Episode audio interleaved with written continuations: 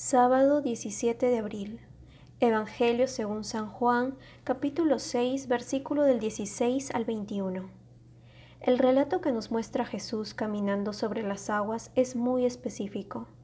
Contra ese mar embravecido es que luchan los discípulos, y Jesús no los deja solos, sino que camina también hacia ellos, y con su presencia y su palabra los alienta para llegar a su destino.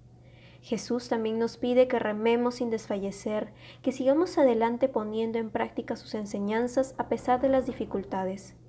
Tenemos que luchar contra los vientos que nos alejan de Jesús. Jesús nos acompaña, no como una carga, sino como la fuerza que nos impulsa a culminar con éxito nuestro viaje por la vida.